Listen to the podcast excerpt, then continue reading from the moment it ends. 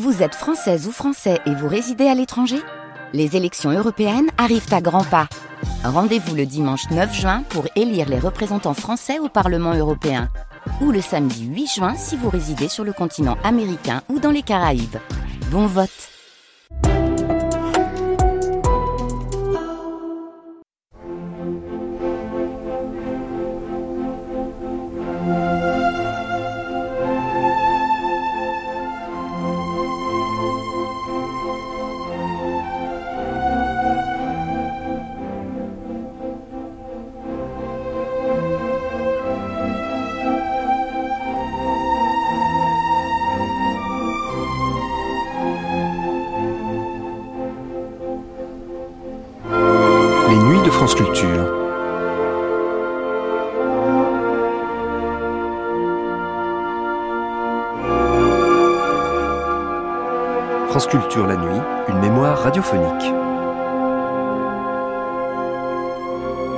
Une agence de presse doit toujours arriver la première, c'est la règle d'or de la profession. Entre la réception et la transmission ne doivent pas s'écouler plus de deux minutes, le principe de l'entonnoir et de l'arrosoir. Nous étions en 1953, précisément le 2 décembre 1953, lorsque Michel Droit arpentait les salles de rédaction de l'agence France Presse pour les auditeurs de la chaîne parisienne.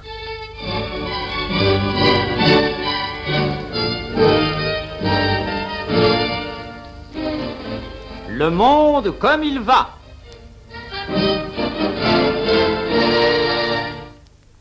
Vous allez entendre aujourd'hui Allô la Terre, ici l'agence France Presse.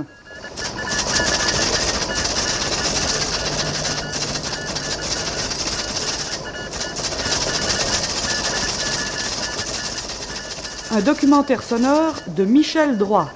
Montage technique, Marguerite Tarrer. Attention l'ombre.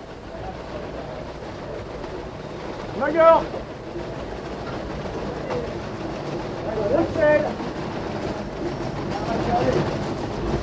Attention. Bruxelles. Berne Lorsque vous passerez place de la Bourse, et si vous vous souvenez du reportage que vous allez, je l'espère, entendre, vous observerez au numéro 13 un immeuble sur la façade duquel sont inscrits les mots Agence France Presse. J'ai précisé si vous vous souvenez du reportage que vous allez entendre, car on ne peut pas dire en effet que l'immeuble en question se distingue des autres par quelques signes très remarquables. Il a le teint légèrement hépatique qui sied au quartier, un nombre d'étages, ma foi, raisonnable, même courant. Le soir, aucun graphique au néon ne court sur sa façade, et pourtant à l'intérieur de cet immeuble arrivent et partent de tous les coins du monde, et vers tous les coins du monde, le plus grand nombre de nouvelles, d'informations, si vous préférez, qu'il soit pratiquement possible de réunir à chaque seconde de chaque minute, ceci exactement 24 heures sur 24, et à longueur d'année, sans discontinuer. Je voudrais donc ce soir essayer, oh très rapidement et surtout de façon très incomplète, de vous présenter l'agence France Presse, autrement dit l'AFP, euh, trois lettres, trois initiales, plus éloquentes qu'une longue signature et qu'on retrouve dans la très grande majorité des journaux imprimés ou parlés des cinq continents. Et pour vous présenter l'AFP, j'ai pensé que le plus logique était tout d'abord d'aller trouver son directeur, M. Maurice Nègre. M. Maurice Nègre, à qui je vais poser cette question euh, qui peut paraître simple, mais enfin c'est pour cette raison que je l'ai choisie. Qu'est-ce que l'agence France Presse? Je vais vous répondre aussi simplement. L'agence France Presse, c'est l'agence Havas. L'agence Havas, le même personnel, les mêmes locaux, les mêmes méthodes. L'agence Havas, c'est-à-dire la plus vieille agence du monde, puisque c'est en 1825 que M. Charles Havas, qui avait pendant de nombreuses années suivi à travers l'Europe les armées de Napoléon, a eu l'idée de constituer à Paris ce qui était d'abord un bureau de nouvelles, et ce qui en 1835, avec euh, l'apparition de la presse populaire, est devenu une véritable agence de presse. En 1835, M. Charles Havas est installé pas loin d'ici, euh, rue Jean-Jacques Rousseau, et il a des collaborateurs qui deviendront éminents. Monsieur Charles Reuter, qui, quelques dix ans plus tard, partira à Londres, et créera l'agence Reuter. Monsieur Wolf, qui ira d'abord à Hambourg, non, d'abord à Francfort et ensuite à Berlin, où il créera l'agence Wolf, devenue ensuite la grande agence allemande.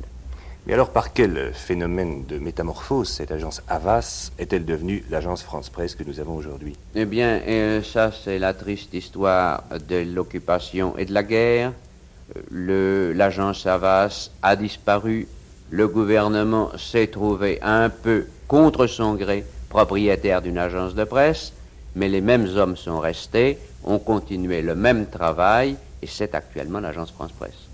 Est-ce que vous pourriez maintenant, après cet historique, Monsieur Maurice Nègre, parler un peu technique, c'est-à-dire nous dire en quoi consiste l'agence France Presse, autrement dit en quoi consiste une agence de presse, quelle est sa mission? Le problème d'une agence mondiale est relativement simple, tout au moins lorsqu'on l'exprime. Il s'agit de collecter de l'information dans tous les pays du monde, de concentrer cette information sur un point et de ce point de la redistribuer à travers le monde. Nous traitons chaque jour environ 200 000 mots d'information. 200 000 mots, je voudrais vous rendre ça un peu visible. Disons, si vous voulez, 150 colonnes d'un journal comme Le Monde, c'est-à-dire à peu près 30 pages. C'est important, comme vous voyez. Tout ça arrive à Paris. À Paris, nos collaborateurs distribuent cette information et l'envoient dans les différents pays selon les besoins d'information de ces pays. Ici, nous sommes au centre de l'agence France Presse, c'est-à-dire à sa maison centrale, à Paris, mais je crois que l'agence France Presse a, en France, en Union française et dans le monde entier, un très grand nombre de bureaux de succursales. Oui. Pour la France, nous avons 23 bureaux, 4 en Afrique du Nord, nous en avons une trentaine sur les territoires d'outre-mer et 72 à l'étranger. Je voudrais maintenant revenir un tout petit peu en arrière. Monsieur Maurice Nègre, vous nous avez parlé tout à l'heure de ces 200 000 mots que vous traitiez chaque jour à l'agence France Presse. Mais ces 200 000 mots représentent quoi? Des événements, des commentaires, des informations brutes? Tout d'abord de l'information brute. Et ensuite, le commentaire. Et éventuellement, le reportage, éventuellement l'article. Des choses aussi diverses, si vous voulez, que la déclaration d'un ministre des Affaires étrangères et un article de mode, ou un commentaire euh, sur une présentation théâtrale ou de cinéma. En quelque sorte, nous sommes susceptibles de satisfaire tous les besoins d'information pour quelque chose qui s'est passé dans un point quelconque du monde ou pour un client situé sur un point quelconque du monde. Parce que, et c'est là, je crois, la caractéristique essentielle de notre maison, c'est qu'à deux ou trois pays près, dont le Chili, l'Australie et la Grande-Bretagne, nous, dis- nous distribuons notre information dans le monde entier. Eh bien, après cette préface, cette initiation de Monsieur Maurice Nègre à la raison d'être, à la vie d'une grande agence, nous allons, si vous le voulez bien, nous jeter à l'eau, ou plus exactement d'ailleurs, nous nous sommes déjà jetés à l'eau, c'est-à-dire que nous sommes entrés avec notre micro dans l'une des deux grandes salles de rédaction de l'AFP, où se passe la partie rédactionnelle, comme son nom l'indique, du travail de l'agence. L'autre jour, un des rédacteurs en chef de France Presse me disait Une agence de presse, voyez-vous, c'est un entonnoir au sommet et un arrosoir à la base. Par l'entonnoir arrivent les nouvelles, elles arrivent de plusieurs façons, sur lesquelles nous aurons d'ailleurs l'occasion de revenir tout à l'heure, et par la pomme d'arrosoir, les nouvelles sont distribuées aux différents clients de l'agence, c'est-à-dire au monde entier. Seulement, entre l'entonnoir et l'arrosoir se déroule évidemment un travail. Un travail qui a précisément pour cadre les deux salles de rédaction où nous nous trouvons en ce moment. Un travail qui se fait à ce qu'on appelle les desks. Les desks, mot anglais qui tiendrait à peu près le, milieu entre comptoir et bureau, si vous voulez. Les desks qui sont de grandes tables, de chaque côté desquelles sont alignés des rédacteurs et des rédactrices dans une ambiance très très salle de rédaction de films américains, c'est-à-dire manches de chemise, machine à écrire, sandwich, verre de bière, tubes à air comprimé par lesquels arrivent les nouvelles enfermées dans ce qu'on appelle des bombes, etc. Chacun de ces desks ayant sa spécialité. C'est ainsi que nous allons tout d'abord nous approcher maintenant du desk Paris-Province. Vous avez expédié les notes du coup Entendu. Bon, voilà la note sur les tripartites, la note tripartite, la préparation de la note tripartite sur l'Autriche. hein. C'est en B ou en A Bon, mets-y deux papillons dessus pour que ça file plus vite. hein. Est-ce que l'on a eu ce... ceci là? Bon, voilà un accident, un passage à niveau. Regarde combien il y a de blessés là-dessus. Paf Vous voulez téléphoner ça à notre service photo, hein C'est une note venant de Bordeaux. Vous le leur enverrez ensuite, s'il vous plaît. Merci. Eh bien, je vous présente Marc Paillet, Marc Paillet à côté duquel je me suis assis pour un instant et qui est chef du desk France. Marc Paillet, vous imaginez que je vais vous demander ce que vous faites ici. Je crois qu'il faudrait procéder par ordre. Les informations que vous êtes en train de trier vous arrivent comment? Elles nous arrivent de deux sources principales. Les unes nous arrivent par bombes pneumatiques des différents téléscripteurs qui, eux, sont alimentés par différents postes établis dans le monde.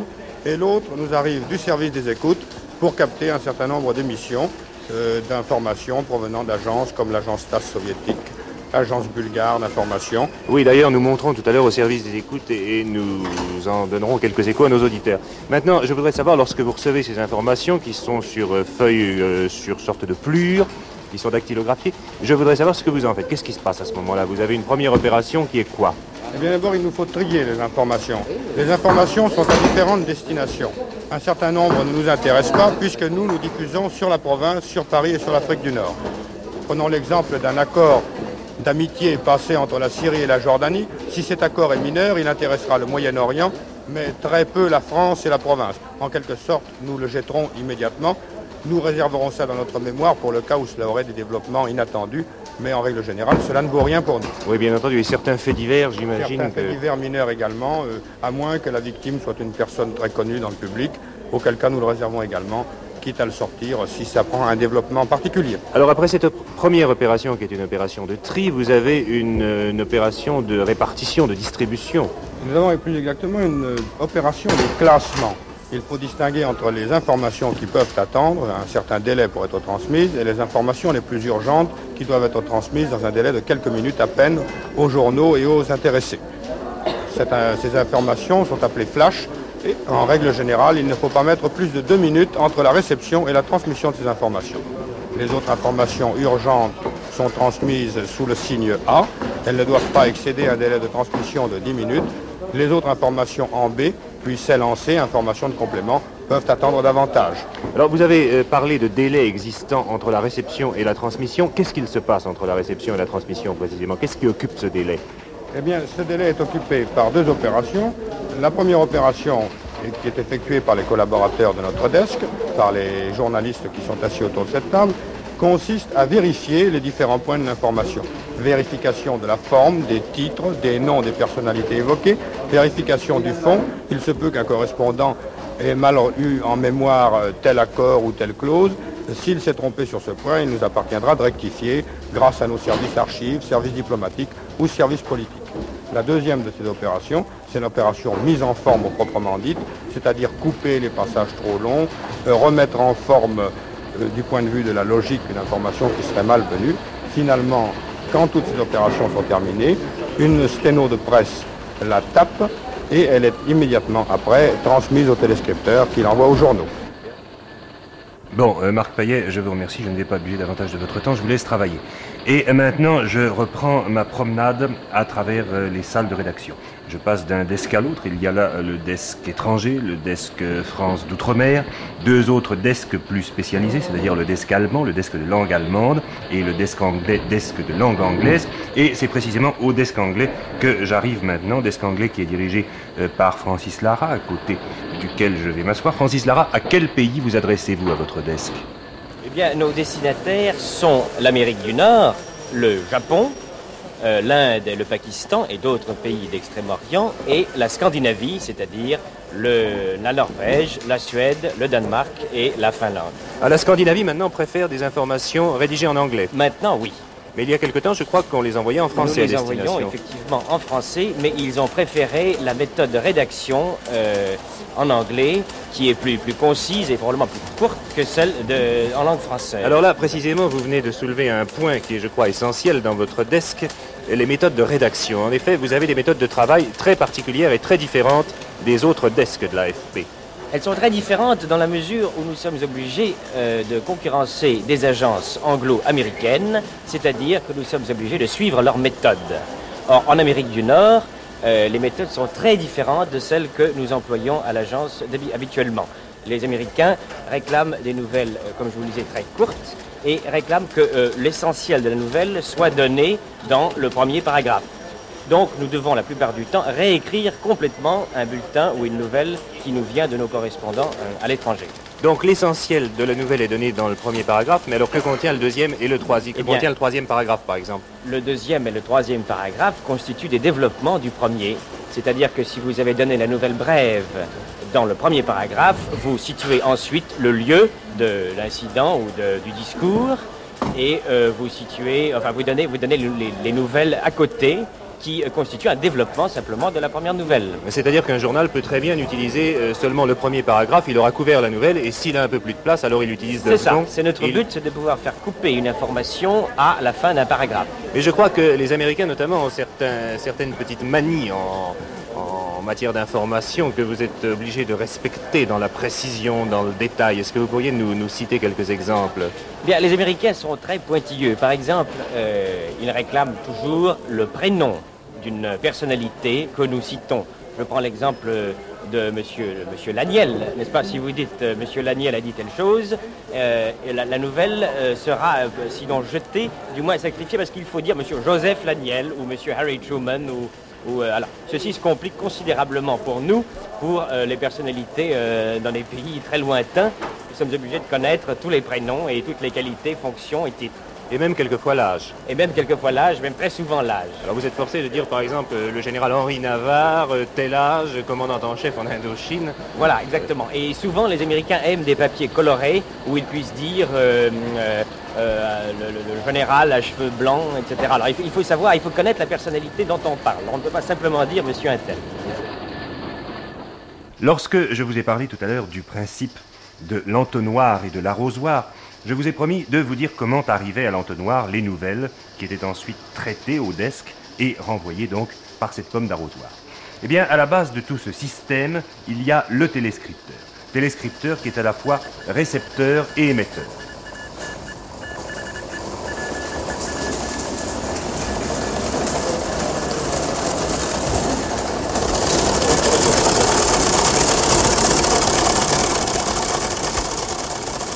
J'ai approché mon micro d'un téléscripteur, je pense que vous avez entendu assez nettement le bruit qu'il faisait.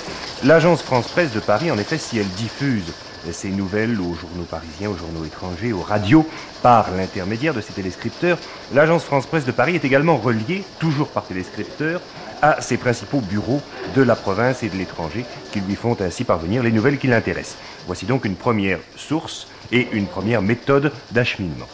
Deuxième source de nouvelles, les rédacteurs des services parisiens de l'agence, évidemment, qui travaillent exactement comme euh, les rédacteurs des quotidiens, comme les rédacteurs de la presse écrite parisienne ou de la presse écrite de province.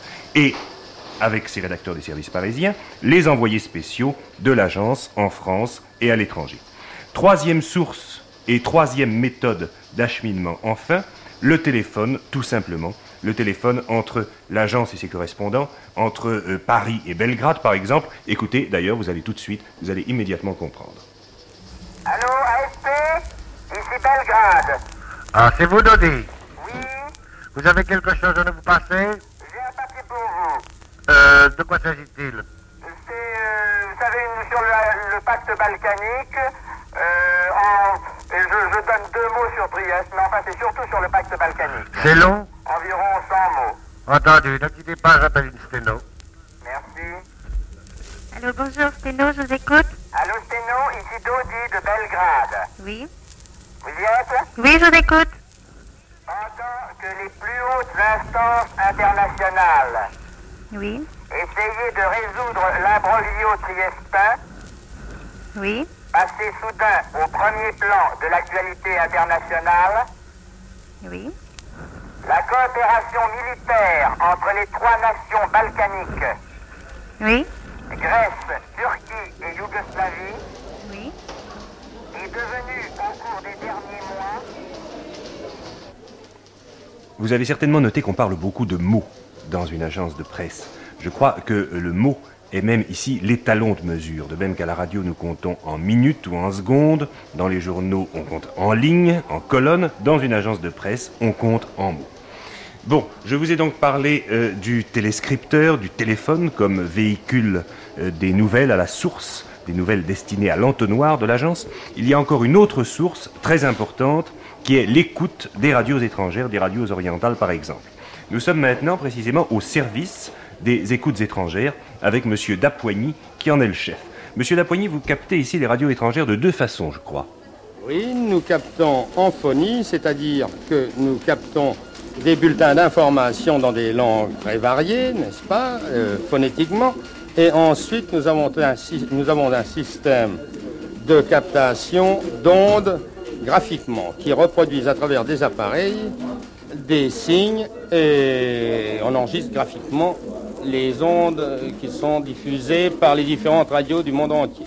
Vous écoutez ici 24 heures sur 24 presque toutes les radios du monde et presque dans toutes les langues du monde, je crois. Euh, pas 24 heures sur 24, d'accord, mais pas dans toutes les langues du monde. Par exemple, nous n'écoutons pas le chinois qui ne fait pas des émissions à destination de l'Europe, n'est-ce pas Mais nous écoutons en 14 langues. Vous avez des spécialistes? Est-ce que ces spécialistes sont euh, des polyglottes ou au contraire sont purement spécialisés dans une langue ou dans une autre? Non, non, non, ce sont tous des polyglottes. Nous n'avons pas assez de personnel et il nous faudrait un, personnel multiplié par 4 ou 5 pour écouter dans chaque langue. Tout le personnel ici parle au moins et peut entendre 4 ou 5, 6 et 7 langues. Et alors comment les recrutez-vous? Ce sont des, orientaux, des slaves, n'est-ce pas? Des slaves surtout, qui ont un don pour les langues et qui connaissent trois ou quatre langues rares, auxquelles il faut ajouter l'allemand, l'anglais et le français, qui est une langue étrangère pour eux, bien entendu, et qui parlent le hongrois, le tchèque, le russe. Eh bien, à propos de russe, monsieur Lapoigny, il y a là justement un de vos euh, collaborateurs qui est en train, je crois, d'écouter la radio de Moscou. Si vous voulez bien, nous allons approcher notre micro. Nous allons au moins entendre parler russe.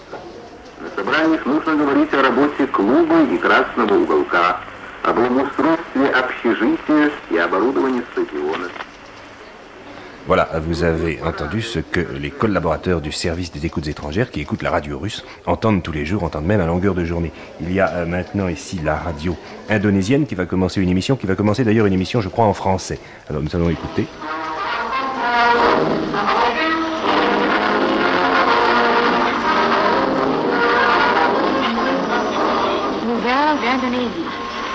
Le Premier ministre adjoint, M. a de la confiance que les problèmes de sécurité en Indonésie seront résolus bientôt. Il a déclaré que jusqu'à présent... Eh bien, précisément à propos de ces écoutes étrangères, je voudrais que nous abordions maintenant le dernier volet de notre reportage, à savoir le volet anecdotique. Et je vous prie de croire que dans une agence comme l'agence France Presse, les anecdotes ne manquent pas. J'ai dit à propos des écoutes étrangères, car en effet, en mars dernier, à partir d'une de ces écoutes de radio étrangère, s'est déroulée à l'intérieur de l'agence une opération qui se solda finalement par une victoire, par une très grande victoire de l'AFP, et qu'on appela, puisqu'elle fut liée à la nouvelle de la mort de Staline, qu'on appela et qu'on appelle toujours l'opération Staline. C'est Gaston Gélis, chef du service de contrôle des informations à l'AFP, qui va nous la raconter. Alors Gaston Gélis, cette opération Staline. Eh bien, euh, je crois que c'est la plus belle histoire de d'informations que l'on puisse jamais rêver. Elle s'est déroulée en deux temps. La première était la maladie de Staline, la seconde a été la mort de Staline. La maladie de Staline nous a été apprise un matin à l'écoute de Radio Moscou. On nous a simplement dit Staline malade à 6 heures du matin. C'était au début du mois de mars, n'est-ce pas? C'était exactement le mercredi 4 mars à 6h42 du matin. Dès cet instant, euh, tous les postes d'écoute ont été en alerte et nous avons prévu tout. Vous avez déclaré l'état de siège, pratiquement. Euh, oui, l'état de siège. Je crois que le terme est parfaitement exact, c'est-à-dire que nous avons doublé, triplé nos équipes en disant 24 heures sur 24, nos hommes seront présents. C'était extrêmement simple et extrêmement compliqué. Présents aux écoutes de eh la radio russe, aux écoutes de l'agence TAS. Exactement. Aux écoutes de Radio Moscou. Donc, Dès le mercredi 4, 4, euh, mars 1953, tout le monde est sur le pont, et ce tout le monde est resté sur le pont jusqu'au 6 mars 1953. Le 6 mars 1953, nous avons appris la mort de Staline. Nous l'avons appris comment? Et alors là, je crois que le mieux, c'est d'écouter tout simplement le garçon qui était à l'écoute. Il s'appelle Volokin. Monsieur Volokin, vous êtes resté à l'écoute non pas pendant toute cette période, mais pendant la majeure partie de cette, de cette période de la maladie de Staline jusqu'à sa mort, n'est-ce pas Oui, je suis le rédacteur qui a capté d'abord l'annonce de la maladie de Staline le 4 mars à 6h30 du matin. Euh, rien ne vous avait laissé prévoir que quelque non, chose justement, c'est précisément la chose qui m'avait frappé. Il n'y avait rien de spécial. C'était une nuit absolument calme. Et alors, euh, j'écoute la radio Moscou à 6 heures. Je m'attendais à un éditorial absolument banal, comme il y a tous les jours. Et soudain, je m'aperçois que le speaker n'annonce absolument rien. Il y a simplement de la musique. une musique qui dure jusqu'à 6h30. Alors je me suis dit, bah, comment ça se fait qu'il n'y a pas d'éditorial aujourd'hui? Ça m'a paru bizarre cette affaire-là. Enfin, Donc vous, vous, doutiez tout de même Oui, qu'il y avait une raison, oui, une raison je- assez insolite. Oui, oui, c'est cela. Mais évidemment, il n'y avait, aucun événement sensationnel. Je me, je me suis simplement dit que c'est peut-être qu'ils ont changé de méthode de travail. Et alors tout d'un coup, Et alors, sur le coup de 6h30, je, je me dis, il ne reste plus que 10 minutes, je vais m'en aller. Et alors là, j'attends la, la voix, la- cette voix terrible du, du speaker de la guerre de, de, de 41 à 45 de Radio Moscou. Il s'appelle Lévitan. Oui. Il s'appelle Lévitan. Lévitan. Oui. Alors là, Bien. il m'annonce immédiatement, d'ailleurs, dans un le Radio Moscou, je dois l'avouer, c'était très parasité. Alors, j'ai compris seulement trois choses qui, qui n'annoncent qu'une voix de tonnerre. Staline, hémorragie cérébrale, paralysie côté droit, hémisphère cérébral. Alors, j'ai simplement compris ces trois mots. oui, c'était l'essentiel, Oui, mais euh, le reste de la phrase vous échappait Oui, un le peu. reste de la phrase m'a échappé. Alors, il Mais enfin, néanmoins, il n'y avait pas de doute. Ah, ça, j'ai compris bien qu'il s'agissait de Staline, et hémorragie cérébrale, paralysie, et état très grave. Alors je passe immédiatement le flash à 6h30, et alors après, je me précipite sur, sur mon disque, je réécoute de nouveau, et c'était difficilement, j'arrive à rattraper les autres phrases du texte. Et alors c'est ensuite que, 10 minutes après, j'ai réussi à reconstituer le texte, et, et 15 minutes après, tout était fini, le communiqué a été diffusé. Et alors pendant deux jours, jusqu'à la mort de Staline, ensuite, vous avez euh, vécu nous- en état d'alerte. Ça, c'est absolument vrai. que pendant Oui, 48 oui, heures, on peut dire que tout le service d'écoute a vécu non pas en état d'alerte, mais en état d'alerte 100%, ou plutôt NP plus Q à la unième. En réalité, euh, tout le monde était sur le pont de 24 heures sur 24. Et c'est vous, Monsieur Volokin, qui avez entendu la nouvelle de la mort de Ah non, Staline c'est pas mon collègue, c'est mon chef de service Chiraï. Et cette nouvelle a été diffusée en dictée, TASS, euh, par Radio Moscou, à 2h11 du matin. Alors là, À ce Monsieur moment-là, Gélis, tout le monde était à l'écoute. On peut dire que toutes les agences du monde étaient à l'écoute pour entendre la même nouvelle. Le problème était donc un problème de rapidité et un problème de qualité. Un problème de rapidité dans la mesure où il fallait interpréter immédiatement la nouvelle. Le pro- un problème de rapidité, euh, de rapidité, je dis bien, dans la mesure où il fallait la répercuter immédiatement. car Il- théoriquement, au départ, toutes les chances étaient égales. oui, mais tout le monde avait préparé également les flashs en disant Staline dit, c'est-à-dire Staline mort pour le monde entier. Donc, il fallait aller plus vite que les autres. Euh, Est-ce un concours de chance heureuse? Je n'y crois pas. En réalité, je crois que c'est un concours de qualité heureuse. Il est certain, il est absolument certain, incontestable et incontesté, et ça a été, je puis le dire, le plus grand succès de l'AFP depuis la libération, que nous avons gagné sur la mort de Staline une minute sur n'importe quelle autre agence étrangère. Non pas à Paris, je précise bien, mais dans le monde. À New York, par exemple, où la chaîne de télévision était, à ce moment-là en pleine activité, nous avons été crédités, pour employer le vocabulaire de la radio, de une minute. C'est-à-dire que le, le monde américain, c'est-à-dire 180 millions d'auditeurs, je ne sais combien il y a de postes de radio, a appris la mort de Staline par une agence française. C'est, je crois, le plus grand succès qu'une agence internationale ait jamais enregistré sur une nouvelle mondiale, et je puis dire la nouvelle du siècle. Euh, vous savez très bien qu'il n'est pas question euh, de donner à une agent, à une nouvelle, si vous voulez, la vie habituelle d'une petite information quelconque. La mort de Staline, c'est un événement sensationnel. Il faut bien comprendre que tout le monde était donc au coude à coude pour le même départ. Eh bien, je dois dire, et je m'en félicite, c'est que cette avance initiale de une minute est devenue deux minutes aux États-Unis, 11 minutes à Singapour, 15 minutes à Lisbonne, et qu'elle a atteint le chiffre record de 60 minutes à Lima. Mais comment ces modifications peuvent-elles se produire? D'une façon extrêmement simple. En réalité, euh, nous travaillons par addition de temps, c'est-à-dire que chaque nouvelle réper- étant répercutée sur un poste doit être retraduite pour être retransmise.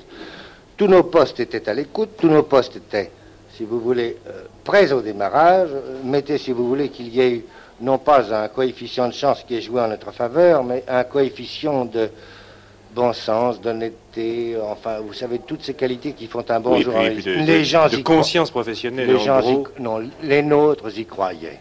Et y croyant, ils ont permis à l'agence de remporter, je le répète, la plus grande victoire de l'information. Ils y croyaient et ils en voulaient. Ils y croyaient, ils en voulaient et ils en veulent encore. Je crois vraiment que cette histoire de la mort de Staline, cette nouvelle de la mort de Staline et cette victoire qu'a remportée l'agence France Presse, c'est-à-dire qu'a remporté la France, était jusqu'ici inconnue, et euh, enfin inconnue du grand public tout au moins, car vous êtes modeste, vous ne l'avez pas raconté à tout le monde, ça n'a pas été jamais les histoires intérieures. Enfin, je suis heureux que grâce à notre micro, nous ayons pu tout de même lui donner, lui donner le jour presque, ou tout au moins lui donner le- la diffusion qu'elle mérite. Et je crois également qu'elle est très euh, significative de cette lutte contre la montre perpétuelle qui est la vie d'une grande agence, de cette concurrence de la seconde, chaque seconde d'une journée, 24 heures sur 24, concurrence entre une agence comme l'agence France Presse et ses concurrentes étrangères qui, quelquefois, il faut bien le dire, disposent de moyens assez supérieurs à ceux dont nous Une disposons agence nous-mêmes. doit toujours arriver la première, c'est la règle d'or de notre profession.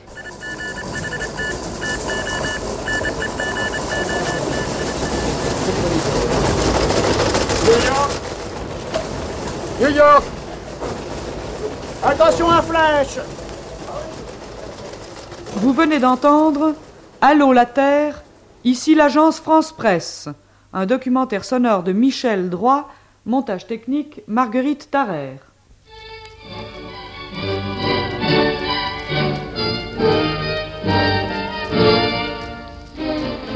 Le monde comme il va. Cette émission a été diffusée pour la première fois sur la chaîne parisienne le 2 décembre 1953. Vous pourrez la réécouter en ligne ou la télécharger durant un an sur le site franceculture.fr, rubrique Les Nuits de France Culture.